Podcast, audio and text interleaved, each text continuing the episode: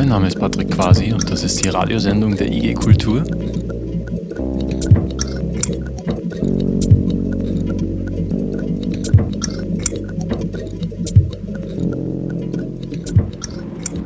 Lieber futtern oder doch die Hand beißen?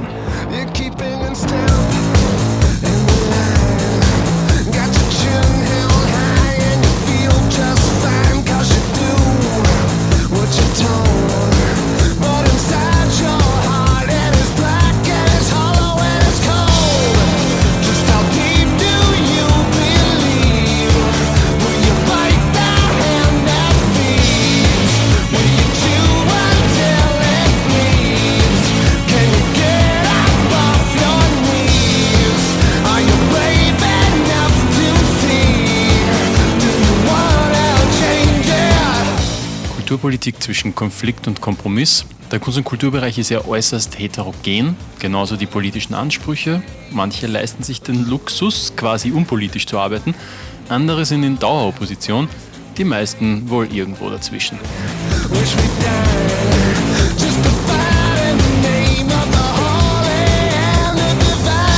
Da stellen sich mitunter schon Fragen, ob man zum Beispiel was annimmt und womöglich vereinnahmt wird oder sagt, mit dieser oder jener Politik kann man schlichtweg nicht. Es stellen sich auch Fragen nach verschiedenen Interessen, also zum Beispiel, was mit Leerstand passieren soll. Und da geht es nicht immer nur um den Kampf gegen Investoren.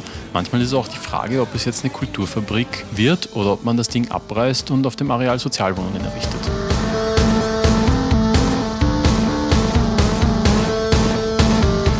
Jetzt sind auch Beteiligungsprozesse in aller Munde. Man möchte die Menschen, die da wohnen, mit einbeziehen oder Anspruchsgruppen, ob diese Partizipation auf Augenhöhe erfolgen kann und wie. Und mit vielen anderen Fragen um Kulturpolitik zwischen Konflikt und Kompromiss hat sich der Webtalk Wissen schafft Kultur beschäftigt, in Kooperation mit der IG Kultur Steiermark. Geladen war Anke Schad-Spindler, die sich auf Cultural Governance und Transformationspolitik spezialisiert hat. Stichwort konfliktuelle Kooperation. Genau das bedeutet, wird sie uns gleich erklären. Es moderierte Lydia Krienza-Radojevic von der IG Kultur Steiermark. Wir hören direkt mal rein.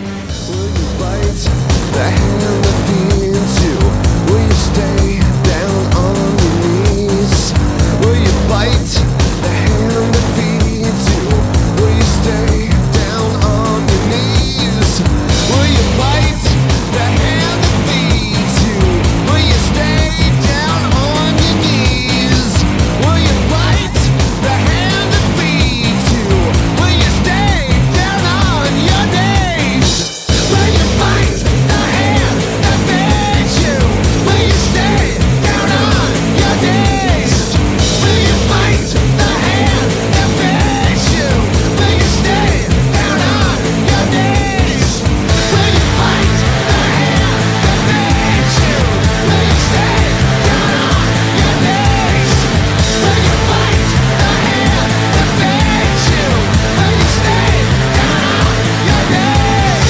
Thema heute ist Kulturpolitik zwischen Konflikt und Kompromiss. Heute ist äh, Anke Schad-Spindler mit uns. Konfliktuelle Kooperation, das ist ein ganz wichtiger Impuls. Friederike Landau untersucht, wie diese Koalition der freien Szene ähm, war, glaube ich, nicht ganz so institutionalisiert wie jetzt eine IG, sondern eben auch so eine Interessensallianz, wie die verhandelt haben mit der Stadt Berlin und ähm, hat versucht, diese Verhandlungen dann eben in ihrer auch Doktorarbeit ähm, nachzuvollziehen und ist darauf gekommen, dass es da quasi immer Phasen gibt von eher kooperat kooperativen Miteinander, also sozusagen in der Konflikttheorie spricht man da von De-Antagonisierung, dass da ein Konflikt sozusagen ein bisschen abnimmt, dass man sich auf Dinge einigen kann. Und dann aber auch Phasen, wo Konflikte wieder eher manifester werden und sich verstärken, also eine Phase von Antagonisierung. Und das heißt, dass man quasi man hat diese starken Polarisierungen. Auf der einen Seite hat man die Kooperation und das wird ja sozial sehr hoch gehalten, auch politisch. Ja, das ist erwünscht. Das gilt als friedensstiftend. Das gilt als problemlösend und entsprechend eben auch als effizient. Und auf der anderen Seite hat man diesen Pol von Konflikt, wo man ja ähm, auch durch die Erziehung oft denkt, zwar nicht streiten, also eben, das ist vielleicht eher so verlustreich, das ist schädlich, das macht eher noch mehr Probleme und so weiter. Man eigentlich eher zurückschreckt und wo aber auch die Politik eigentlich, äh, also man hört keinen Politiker, der jetzt sagt, so, wir brauchen jetzt hier mehr Konflikte in unserem Staat, sondern die meisten werden doch sagen, wir müssen uns hier verständigen und so weiter. Also man hat da auch sehr viel eben schon hm, gefasst in bestimmten Settings, die dann auch kanalisiert werden, diese Konflikte.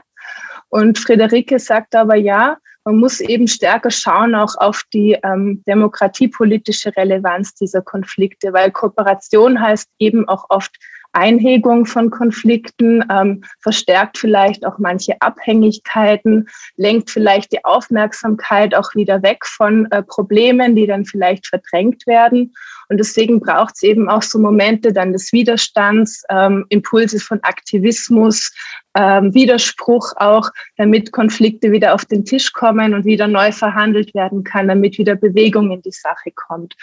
Und das ist eben das, was sie so als konfliktuellen Konsens oder konfliktuelle Kooperation ähm, beschrieben hat, ähm, stärker auf diese Dynamiken auch zu schauen. Wo sind die Orte? Ne? Auf welche Ebenen eigentlich zeigen sich auch äh, diese Konflikte?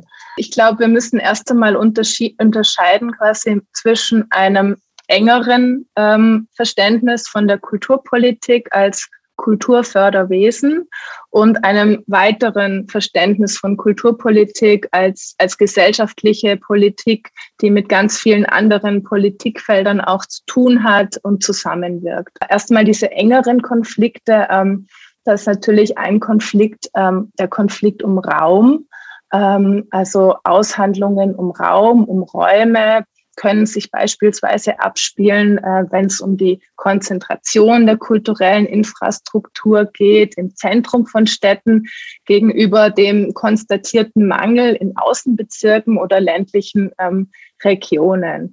Also man kann dann Fragen stellen, welche Räume, wessen Räume werden durch eine Dezentralisierung des Kulturangebots vor allem im urbanen Kontext geöffnet oder auch besetzt?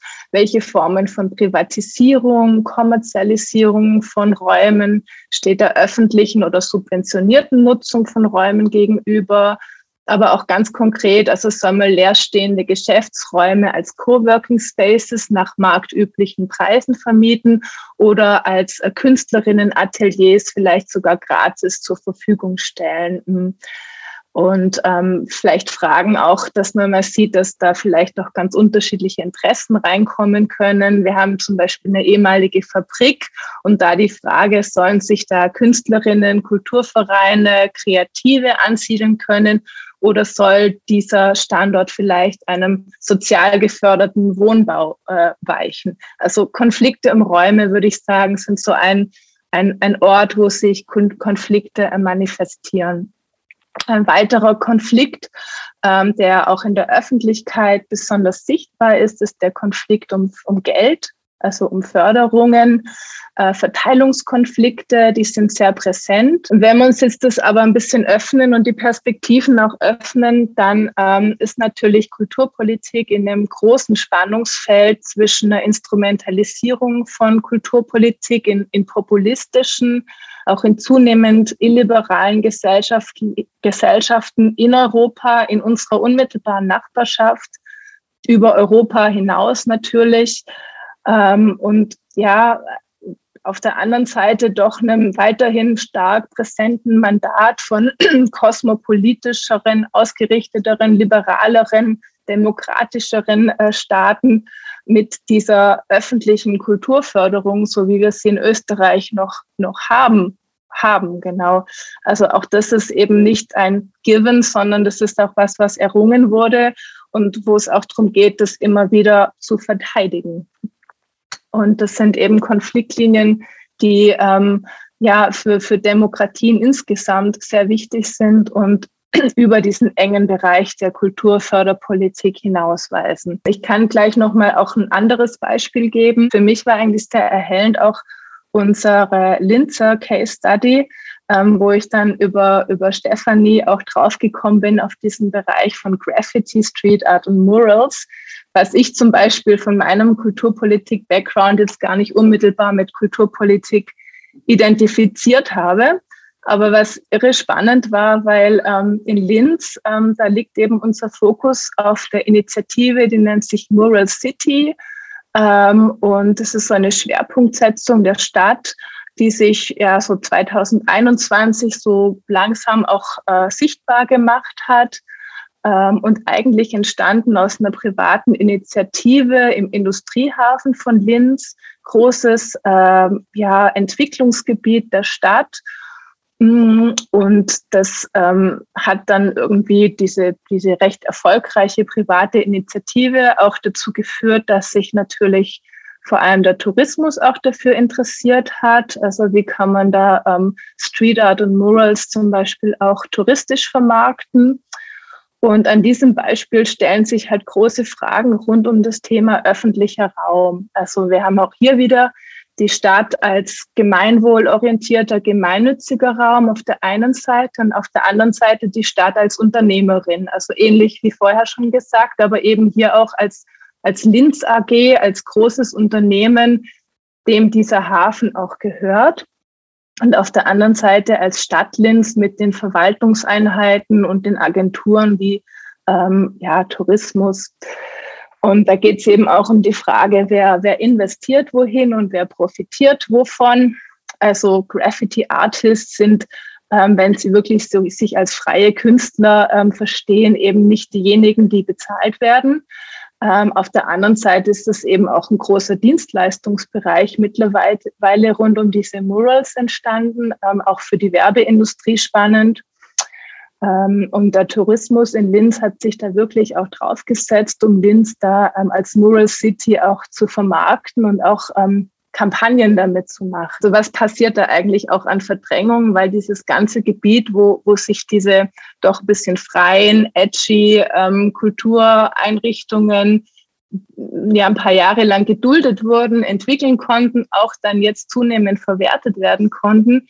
Das wird jetzt ähm, total planiert, da wird neu gebaut, da wird ein Hotel gebaut, da wird, werden große Hallen errichtet, eigentlich alles verschwindet. Und dieses Museum, was von der privaten Initiative errichtet wird, das kriegt so ein, voraussichtlich einen Platz auf einer Plattform. Also wird wieder sehr eingehegt, musealisiert, kuratiert und so weiter. Das ist doch ähm, für uns ein interessantes Beispiel, was einfach nochmal zeigt, so wenn man da mal rausschaut aus diesem engeren Kulturpolitikfenster, dann, dann zeigen sich noch ganz, ganz viele andere Konfliktthemen.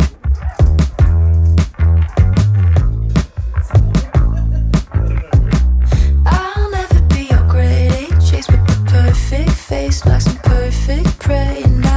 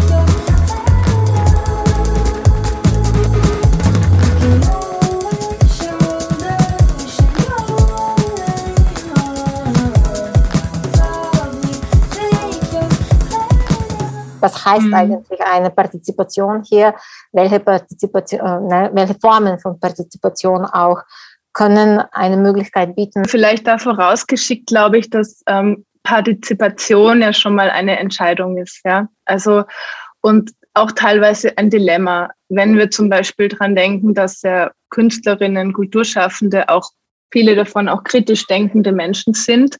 Und dann gibt es Einladungen, beispielsweise öffentliche Flächen zu bespielen ähm, oder Projekte zu machen. Ähm, dafür gibt es auch Geld von Städten. Ähm, und auf der anderen Seite Kritik an bestimmten, äh, ich sage jetzt immer städtischen, aber denken Sie sich dann eben das, das entsprechende ähm, Agenten, zum Beispiel wie Sauberkeit und Sicherheit ähm, oder ähm, große Infrastrukturprojekte, Umweltschutz, viele Themen, die einfach kritisch sind. Ja, da ist schon mal die Entscheidung, will man da überhaupt partizipieren? Oder sagt man bewusst so, nein, mit dieser Regierung arbeite ich nicht zusammen aus den und den Gründen. Es ist auch die Möglichkeit, ähm, einen Protest einfach zu machen ja? oder, oder andere Formen zu finden des politischen Agierens außerhalb dieser institutionalisierten Settings. Und man sieht eben auch, weil es momentan auch so viele Planungsprozesse gibt, ähm, gar nicht mal so auch in Österreich, aber auch schon in Deutschland, dass dieses gesamte Feld der Partizipation auch stark professionalisiert wurde, schon ähm, institutionalisiert, ökonomisiert wurde. Also es ist eben oft nicht so dieser ähm, freie Austausch von freien Bürgern, sondern es ist einfach ein, auch ein Business mittlerweile, ähm, das outgesourced ist, wo es Agenturen dafür gibt und so weiter. Dann gibt es natürlich da auch Prozesse, die quasi gut laufen und welche, die schlecht laufen. Aber auch diese Bewertung ist immer sehr an Positionen gebunden und an Interessen gebunden. Und deswegen vielleicht auch da so äh, die Sache, wenn man dann reingeht mit einer Lösungsorientierung und sagt, okay, wir haben die und die Probleme, Fair Pay zum Beispiel, wir müssen eine Lösung finden, ähm, sage ich jetzt mal als Verwaltung, als Politik vor allem, als gewählter Politiker, Politikerin bin ich natürlich an Lösungen interessiert, weil das ist das, wofür ich gewählt worden bin, ja. Also als jemand, der die Dinge in die Hand nimmt und, und Lösungen schafft.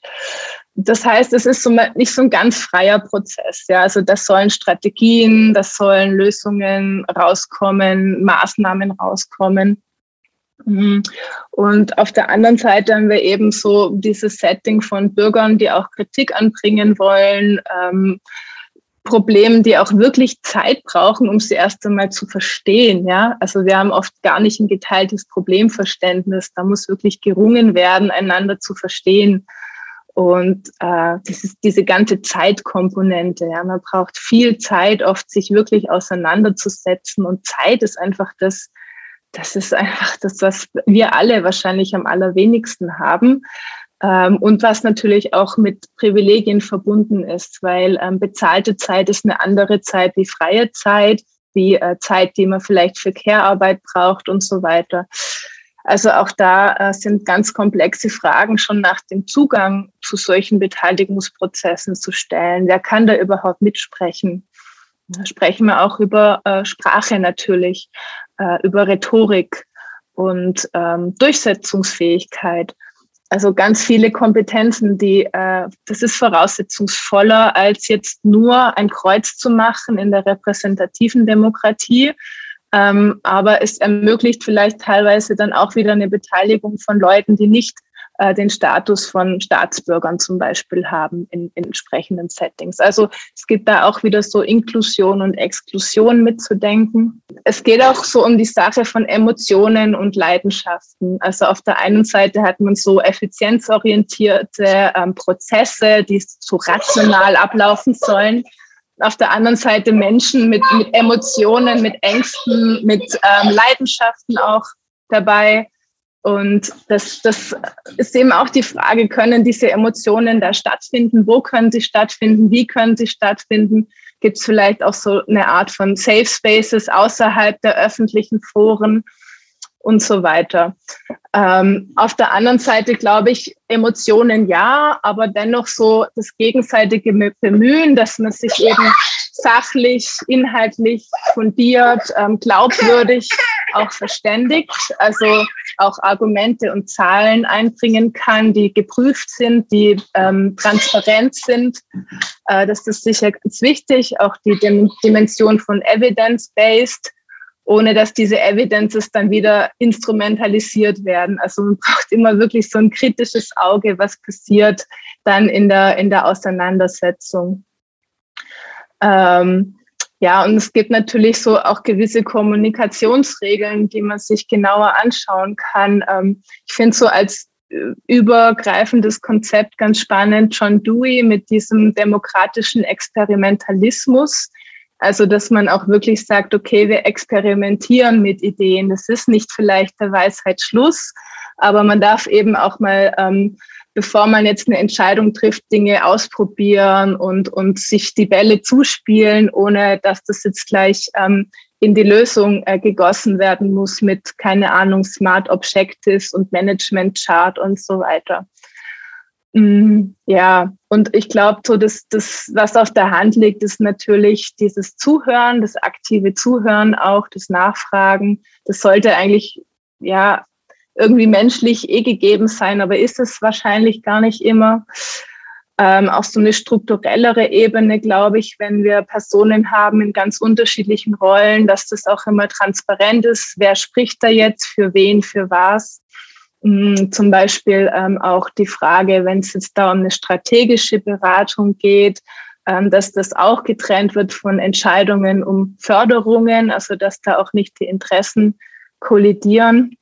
Und ich glaube insgesamt auch, was, was eben auch aus dieser ganzen Diskussion rund um Fridays for Future zum Beispiel, was man da lernen kann, ist, dass es einfach nicht um nur um unsere Gegenwart geht, sondern dass man ja eigentlich das ein Stück weit immer abkoppeln muss von den unmittelbaren Interessen und denken, was ist in den nächsten Generationen und was wir jetzt hier vorbesprechen, vorbeschließen, das ist ja das, was dann in, in 10, in 15, in 20 Jahren wahrscheinlich zu neuen Problemen geführt hat. Also so ein bisschen immer versuchen, so vielleicht in die Zukunft auch zu denken.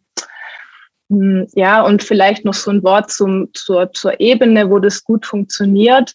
Ähm, erfahrungsgemäß ist eben der städtische Raum recht gut geeignet, vielleicht auch noch Bundesländer, weil sich die Personen doch recht gut kennen. Ähm, räumlich sachliche Nähe auch gegeben ist äh, zu den Themen. Genau. Und, und ja, genau, immer zu sagen, die Öffentlichkeit, die Bürgerinnen sind eigentlich äh, das kritische Element. Also auch da wieder wichtig zu sagen, auch Irgendwann gibt es auch die Möglichkeit zu sagen, da zieht man sich wieder raus aus so einem Prozess, geht wieder in eine andere, kritischere Rolle. Es gibt jetzt keinen Partizipationszwang. Danke auch von meiner Seite. Es war sehr schön mit euch äh, zu debattieren. Ich hoffe wieder auch vielleicht live, entweder in Graz, Wien, Linz oder in irgendwelchen Kleinstädten in Österreich. Dankeschön, danke. Dank. Danke, ciao. Bye.